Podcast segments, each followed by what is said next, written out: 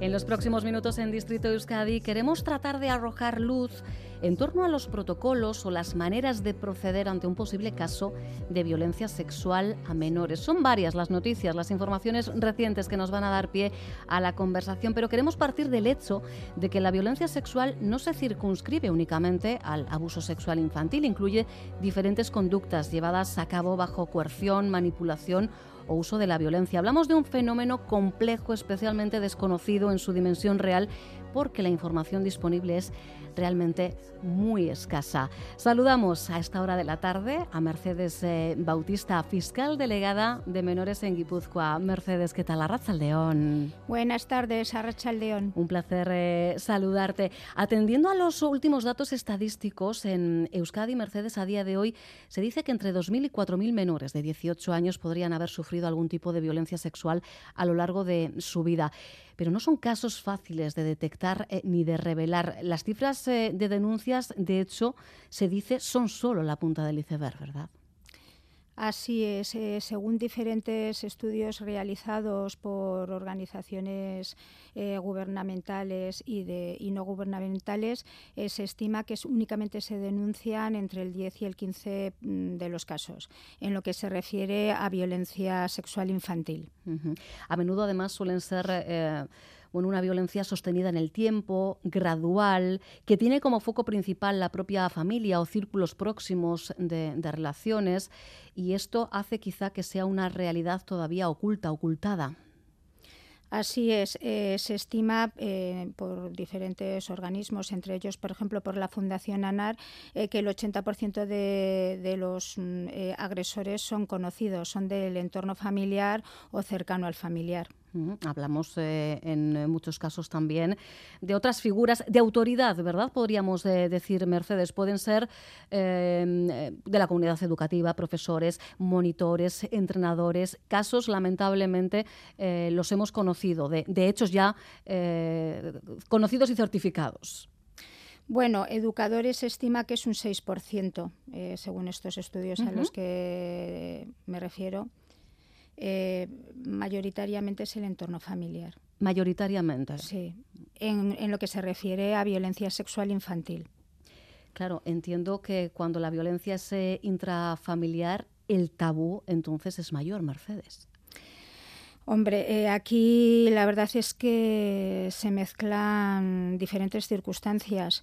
Eh, por un lado, si es eh, alguien cercano, alguien en a quien quieres y en quien confías toda en quien confías al 100%, quien te agrede sexualmente, pues eh, se mezcla por un lado lo que son los, el, lado afectivo, el sentimiento de amor eh, que es utilizado por el agresor eh, para ocultar lo que es una violación y luego una vez que esto, como tú has dicho antes, se reitera en el tiempo, cuando el menor se da cuenta de que de lo que le está sucediendo viene lo que es la amenaza, amenazas pues de que le vamos a hacer daño a la mamá o a mamá, nadie te va a creer, se van a pensar de que es culpa tuya porque me has seducido. Eh, es complicado, es difícil. Claro, al final eh, son personas adultas eh, que tienen diferentes estrategias ¿no? para tratar de ocultar ese abuso el mayor tiempo posible, porque se suele hablar de que podemos llegar a, una duración media de, de, abuso, Mercedes, de hasta cuatro años.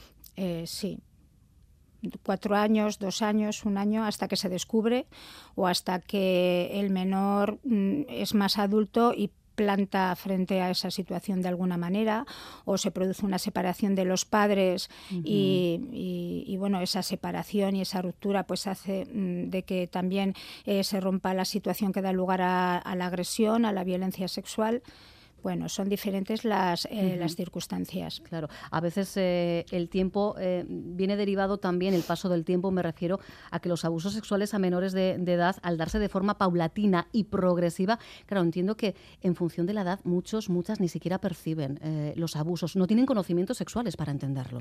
Claro, si la víctima es un bebé, de un año y medio o si es un niño de tres años, eh, pues es difícil que él perciba esa situación como, como lo que es. Claro, claro, claro. Eh, en cuanto a quien ejerce eh, este tipo de violencia, decíamos, eh, nos dice Mercedes Bautista, el volumen de casos, el mayor volumen de casos de violencia sexual tiene lugar en el ámbito intrafamiliar, pero no hay un perfil tipo, ¿verdad? si ponemos el, foco en quien ejerce la, violencia, si hablamos de clase social, por ejemplo, pero sí que hay una certeza y es que las personas victimarias en su mayoría son hombres. Sí, eh, bueno, eh, los datos no son míos, eh, son datos de diferentes asociaciones como Safe of Children, como la Fundación ANAR, a la que me he referido anteriormente, o la Oficina de Naciones Unidas. la Universidad de Barcelona ha realizado recientemente un estudio para el Ministerio de Interior y todos estos estudios son coincidentes. Es información que yo he obtenido de los diferentes estudios y esa información, por otro lado, viene ratificada por 30 años de experiencia, eh, que es lo que llevo trabajando. Mm. Eh, decíamos que ha habido bueno, diferentes eh, noticias que nos pueden llevar a, ir tilando de, diferentes hilos. Vamos a comenzar por una que nos sorprendía hace unos días. conocíamos que un niño de nueve años, presunta víctima de agresiones sexuales por parte de un familiar, en este caso, llevaba 25 días, lo que decía el titular en, en aquellos días, esperando una prueba de exploración forense, una evaluación que su abogada habría solicitado el mismo día en el que interpuso la denuncia eh, concretamente en Donostia. Fue el pasado 9 de enero. Hablo de sorpresa, Mercedes, porque em, siendo neófitos en estas cuestiones, eh, bueno, creo que todos llegamos a entender que esta diligencia puede ser clave ¿no? a la hora de corroborar los hechos denunciados, de, obtener muestras de interés legal. Eh, ¿Cuál es el protocolo habitual en estos eh, casos? No sé si ha fallado algo. Mm, ¿Qué podemos decir de, este caso en concreto, Mercedes? Eh, bueno, en general, ¿no? A, a, la luz de este caso, al hilo de este caso, pero en general, la primera prueba que se practica una vez que la denuncia se ha puesto en conocimiento de la Fiscalía o del juzgado es eh, la prueba preconstituida de declaración del menor, de la víctima. Eh, si la víctima tiene una edad como dos años, tres años, cuatro años y el testimonio no se va a poder obtener eh, por, por, su propia edad, por las dificultades de que se exprese y de que pueda poner palabras a lo que le está sucediendo, en ese caso se recurriría a los testimonios de referencia, a la madre, a la cuidadora, al educador, al profesor, que ha podido ver indicios de, de violencia sexual. Pero la primera prueba que se practica en el juzgado de guardia es la prueba, en este caso preconstituida, eh, del menor que ha sufrido esa violencia sexual y a partir de ahí se van practicando toda una serie de mm, diligencias. Eh, claro, va a depender del contenido de esta prueba. 20 eh, días se denuncia, se escucha al menor, se escucha a la madre en su caso, eh, los menores a veces se bloquean y no se puede obtener un testimonio de ellos eh, porque es imposible lo que han podido contar a la madre o al educador, luego es imposible obtenerlo porque un niño de 7 o de 8 años denunciar a su padre, a su tío, a su abuela o, al vecino, eh, pues es complicado y, se, y tienden a bloquearse. Lo que me refiero es que errores y mala práctica existen en todos los lugares, eh, pero estamos hablando de un hecho que se denunció en enero, eh, sobre el 10 o el 11 de enero, y que eh, en estos momentos está siguiendo su curso normal y se están practicando todas las pruebas que se tienen que practicar. ¿Que se puede actuar con más celeridad? Sí, se puede actuar con más celeridad, pero mm, hay muchos condicionantes que no se pueden analizar aquí, obviamente, pero mm, lo primero es escuchar al menor y dependiendo del testimonio de menor y del tipo de agresión o violencia sexual que ha sufrido, pues ya pasaríamos a realizar otras pruebas eh, como el informe, mm, como el examen del médico forense. Y qué importante, Mercedes, es que, ese primer testimonio eh, de la presunta víctima eh, sea en un ambiente favorable, ¿verdad? En este caso para el menor. Eh, pues así es. Eh, es importante y en ese sentido en Vitoria se está realizando una experiencia piloto que se ha, eh, se ha, copiado de los países nórdicos, que han sido los primeros que han empezado a, a, recibir testimonio a los menores y a las mujeres víctimas de estos delitos en casas de acogida. Es importante el lugar donde presta el menor el testimonio, pero también la psicología del testimonio. Es importante que los profesionales, los diferentes profesionales que van a actuar con el menor, sean capaces de obtener un testimonio de una manera que al menor no le resulte violenta, porque está volviendo a revivir lo que le ha sucedido y que por otro lado sea eficaz entonces, eh, formar, como dice la criticada ley del sí, eh, formar eh, a los diferentes profesionales, por un lado, en detectar los abusos, porque no podemos perder de vista, como hablábamos al principio, de que únicamente se denuncian entre un 10 y un 15% de los casos de violencia sexual infantil. tenemos oculto un 80% de los casos. Entonces, una labor muy importante de las diferentes personas o profesionales que trabajan, eh, que están en contacto con, los menores, es poder detectar eh, indicios de que, los, de que los niños están sufriendo violencia sexual.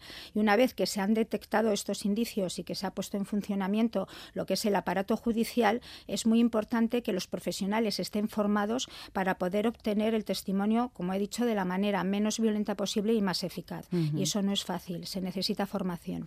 Formación eh, de la policía, de los operadores del ámbito de de la justicia, también en estos casos de la comunidad educativa, es algo que, como apuntas, Mercedes, efectivamente también se recoge en esa ley del solo sí es sí. Antes incluso de su entrada en vigor, en una entrevista eh, señalabas que era una ley ambiciosa porque contempla el tratamiento de los delitos sexuales desde la reparación y la prevención. Así es, eh, se preocupa mucho de la formación en todos los ámbitos, e incluso en el ámbito penitenciario y eh, en el ámbito del deporte, escolar, sanitario, jurídico, etcétera. Y luego, por otro lado, eh, las víctimas, en el mismo momento en que denuncian, aparte de que establece mm, pues la necesidad de que se constituyan estas casas de acogida para obtener los testimonios, fija pues la atención médica inmediata psicológica para para las víctimas de estos delitos, porque un, niño que desde los cinco años ha podido estar sufriendo eh, abusos, eh, penetraciones anales por parte de su padre, eh, dos, tres, cuatro años, o por parte de su abuelo, pues mm, va a ser muy complicado todo. Primero, que se identifique como víctima. Mm, bueno, cuando es violenta se va a identificar por la propia naturaleza. Pero no siempre hay violencia explícita. Eso es, es que eh, eh, hay una gran parte eh, que no es violencia física mediante penetraciones, que es lo más fuerte. Pueden ser tocamientos, caricias, eh, felaciones, eh, pues otro tipo de cosas eh, que, bueno, que van a marcar al menor y que en principio el menor se tiene que identificar como, como víctima. Por eso yo creo que es muy importante mm, la formación, por un lado en el colegio, porque los menores donde más tiempo mm, pasan es a lo largo del día es en el colegio, entonces que los profesores tengan formación para poder detectar los diferentes síntomas que puede tener un una víctima de este tipo de delitos y eh, también en el ámbito sanitario, porque para los menores de tres años, en el ámbito sanitario, los pediatras no son una fuente de información y, de, y, pueden detectar eh, estos extremos eh, que en ningún otro ámbito se va a poder detectar. Y la formación de los profesores, por un lado, para detectar, pero por otro lado también charlas informativas a los menores para que ellos sepan eh, que están siendo víctimas. Eh, de ahí que la necesidad eh, de, campañas, ¿no? campañas educativas, publicitarias, es la única manera ¿no? de alertar sobre su existencia, sobre la complejidad y, por supuesto, la necesidad de, de denunciar. Claro, el 80% es una cifra muy elevada para luchar contra este 80%, para que poco a poco mm, vaya siendo un porcentaje menor, es necesario atacar el problema desde todos los eh, puntos de vista, desde todos los ámbitos. Y para mí es muy importante, eh, junto con los medios de comunicación tradicionales, como la radio, la televisión, el periódico, es muy importante que también se hagan campañas eh, educativas, campañas de publicidad a través de las redes sociales, que es donde nuestros jóvenes, nuestros menores se manejan. Y son puerta de entrada, además, eh, a día de hoy también de abusos. Son puertas de entrada de abusos, pero no familiares. Son puertas de entrada, pero también eh, los deberíamos de utilizarlos eh, como puentes, como puertas de información eh, recurrir eh, a, YouTube, eh, recurrir a los influencers, a todas aquellas personas que ahora son los protagonistas de nuestros jóvenes y de nuestra infancia. Completamente. Tenemos que ser también conscientes, todos, todas como sociedad, de la importancia de comunicar ¿no? cualquier evidencia, cualquier sospecha de abuso a menores. ¿Qué deberíamos hacer en esos casos, Mercedes? Porque quizá podemos tender a interrogar directamente al menor y mm, corremos el riesgo de contaminar su, su propia declaración, su propio testimonio, ¿no? Eso es. Debemos de empezar por lo que has comentado. Eh, debemos empezar por lo que no hay que hacer. Y lo que no hay que hacer es interrogar al, niño o a la niña.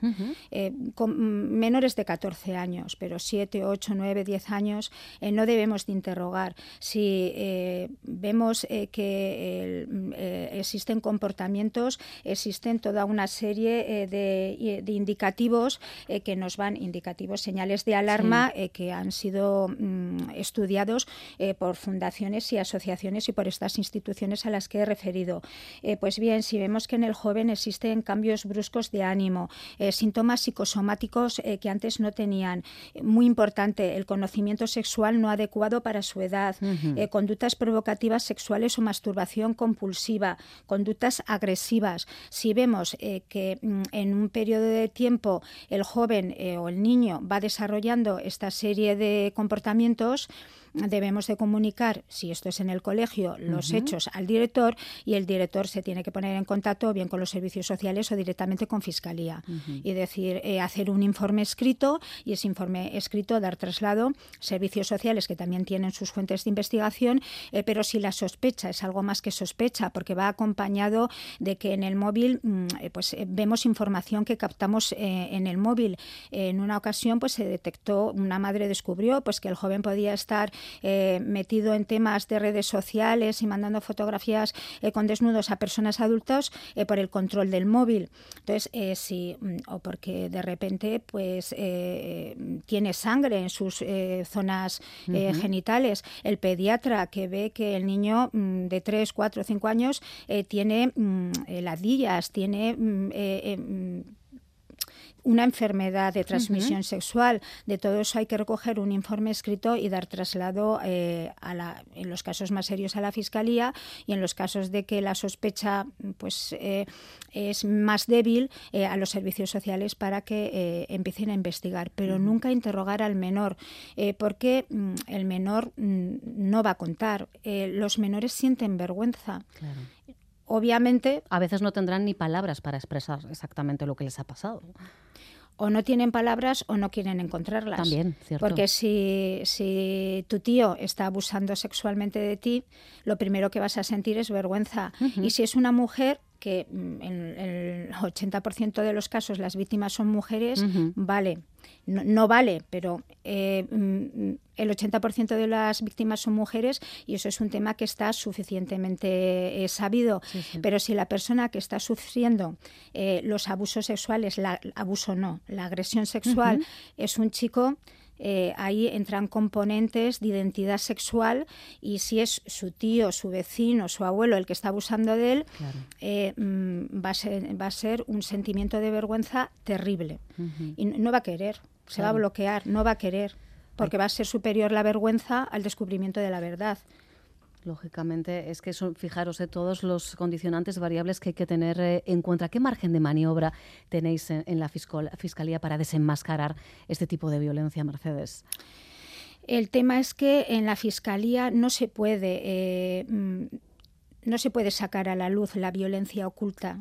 Eso forma parte de la comunidad educativa, médica, etcétera. En la Fiscalía únicamente se puede investigar, una vez que los hechos se han puesto en nuestro conocimiento, investigar, obtener pruebas sólidas para castigar al culpable proteger a la víctima e intentar repararla. Ah, en todo caso, a día de hoy, eh, uno de los datos que, manejamos y además eh, fue uno de los datos que interiorizamos eh, en su día cuando hablamos de ese proyecto pionero que apuntabas en Vitoria Gasteiz, la apertura de esa casa Barnahus, en torno a un 70% de los casos nos dicen que entran en el sistema legal no llegan a juicio oral.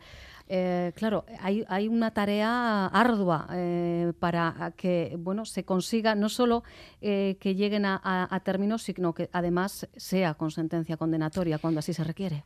sí, pues según esos estudios a los que tú te refieres, ¿no?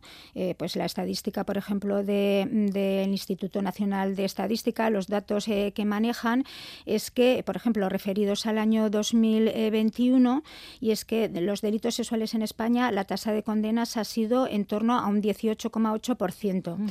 El resto, eh, algunos se han quedado en el camino, bien porque las víctimas no se ha eh, conseguido obtener un testimonio de las mismas, bien porque las víctimas eh, se han echado para atrás, han vertido un testimonio, pero luego, mm, pues por la presión familiar, porque luego también entra en juego todo eso, no solamente las amenazas, sino la unidad familiar y la presión que pueden ejercer se han echado para atrás. Eh, existen casos en que el testimonio se ha contaminado tanto por tantas veces que se ha interrogado mm. al menor que está lleno de contradicciones y para condenar a una persona a 20 eh, años de cárcel se necesitan pruebas sólidas. También sucede a veces que los hechos han prescritos.